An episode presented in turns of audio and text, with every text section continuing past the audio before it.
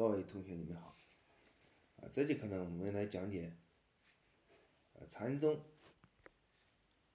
禅宗的影响。呃，上节课我们讲到，传统意义佛教，啊，从那个唐朝政府内得到了很多很多的东西，得到了百淡怀海的指责。怎么指责呢？啊，这个东西不是白给的。啊，你拿了他拿了那个众生，拿了众生的东西，禅宗呢就是以破为立，以立为破。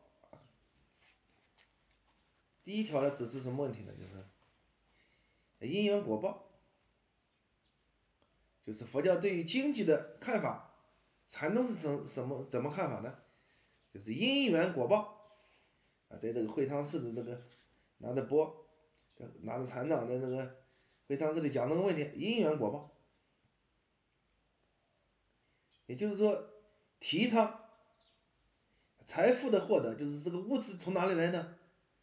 培福修德，广结善缘，啊，从这里来，并且在管理上呢，管理寺庙的，啊，在寺庙的管理上，啊，有权不可管钱。管钱的没有权啊，就是突出了这个他这个淮海这个戒律啊，百当戒律，突出了他的管理学啊。传统意义佛教的这个经济来源呢是怎么来的呢？它是呃乞食啊，并不重视劳动。啊，喜欢什么呢？不劳而获。禅宗这，啊，禅宗的这个农禅经济，啊，搞活了，搞发达了。啊，这这这时候呢，就是，啊禅宗，啊，在这个会昌之难上，就是从那里，从那里突出了，啊，特殊的一面。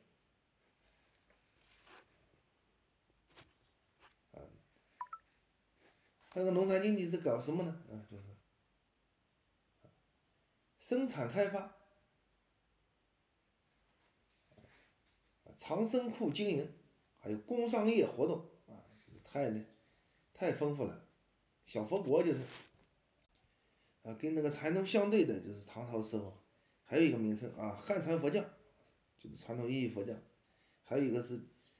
旧寺院经济体系啊，这都是。针对禅宗的，啊，就是禅宗专门给他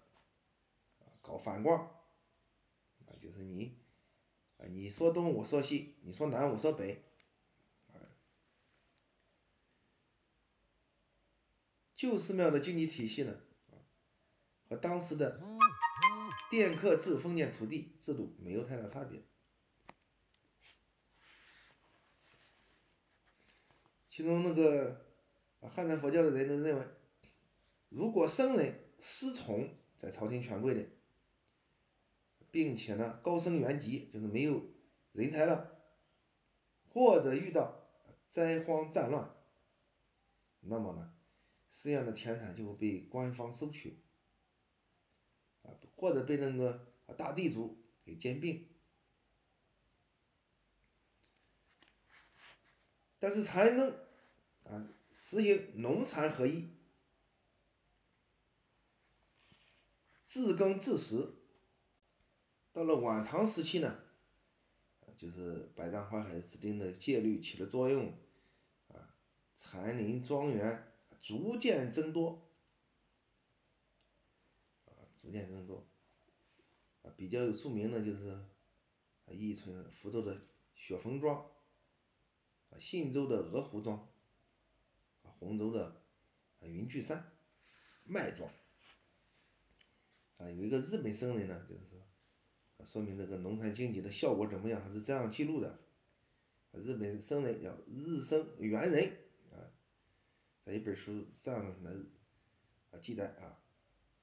山东赤山院美智收曼青萝卜社啊，寺中上座等执事人员。进出检验，如裤头无财时，院内僧侣进出丹台，余如耕作、采采茶等劳动，不分贵贱，集体作物啊。也就是说，到了晚唐的时候呢，这个农产经济叫农产经济啊，实际上就是禅宗的这种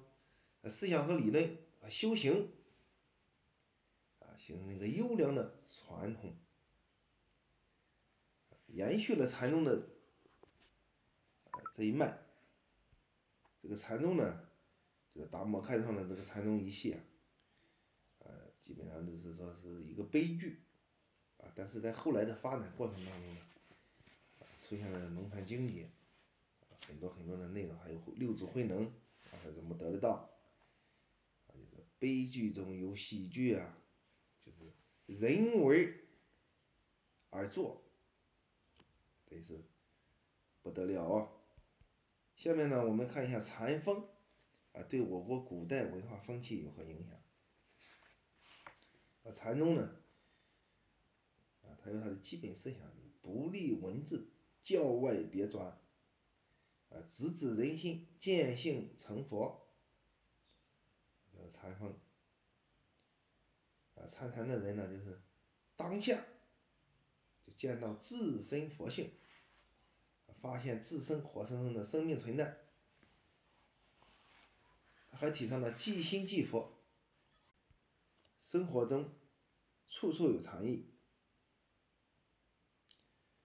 啊，自唐代以后，就是禅宗的影响非常巨大，中国的宗教、哲学思想、文化艺术都受到禅宗的影响。禅宗的另外呢，还培养了一大批的这个文学家，陶渊明、王维、白居易、王安石、苏轼啊一些大文学家，啊他们在文学创作中大量吸收了禅宗的啊思想，禅宗的哲理，啊，并且呢。啊他这几个文学家，啊，他们的作品，啊，飘逸灵动，啊，提到唐朝呢，啊，我们来看一下韩愈这个人，啊，韩愈呢是，呃，从儒家立场啊进行这个，呃，支持当地的呃当时的那个唐朝政府，啊，他写了一本书叫《原道》，啊，提出。儒家道统道统学说，他在当时呢就非常的啊批评批判汉传佛教、原始佛教啊还有北宗，啊当时韩愈是批评的啊他们这样大肆啊大肆压制禅宗、扼杀禅宗，韩愈啊反对。佛教的思想，啊，他也对这个生产经济方面，啊进行论述，并且说明了这个生产经济在佛教里面，啊和道教里面的危害性，他说是有危害的，并且，啊从那个上层建筑方面啊。批判佛教和道教，不管佛教和道教，他都是批判的。啊，一个方面就是说寺庙拥有啊生产能力，啊，并且经营土地这个方面，啊，指出啊汉传佛教破坏了封建社会时期的啊伦常道德，啊，这个汉传佛教呢和那就是传统意义佛教和北宗。啊，直接说禅宗是什么呢？是夷狄，他是夷狄一派，啊，并且指指责禅宗，啊，不明白君臣之义、父子之情，啊，是违背了，唐王朝的伦理思想原则的。也就是说，禅宗破坏了中国的文化，破坏了中国的纲常。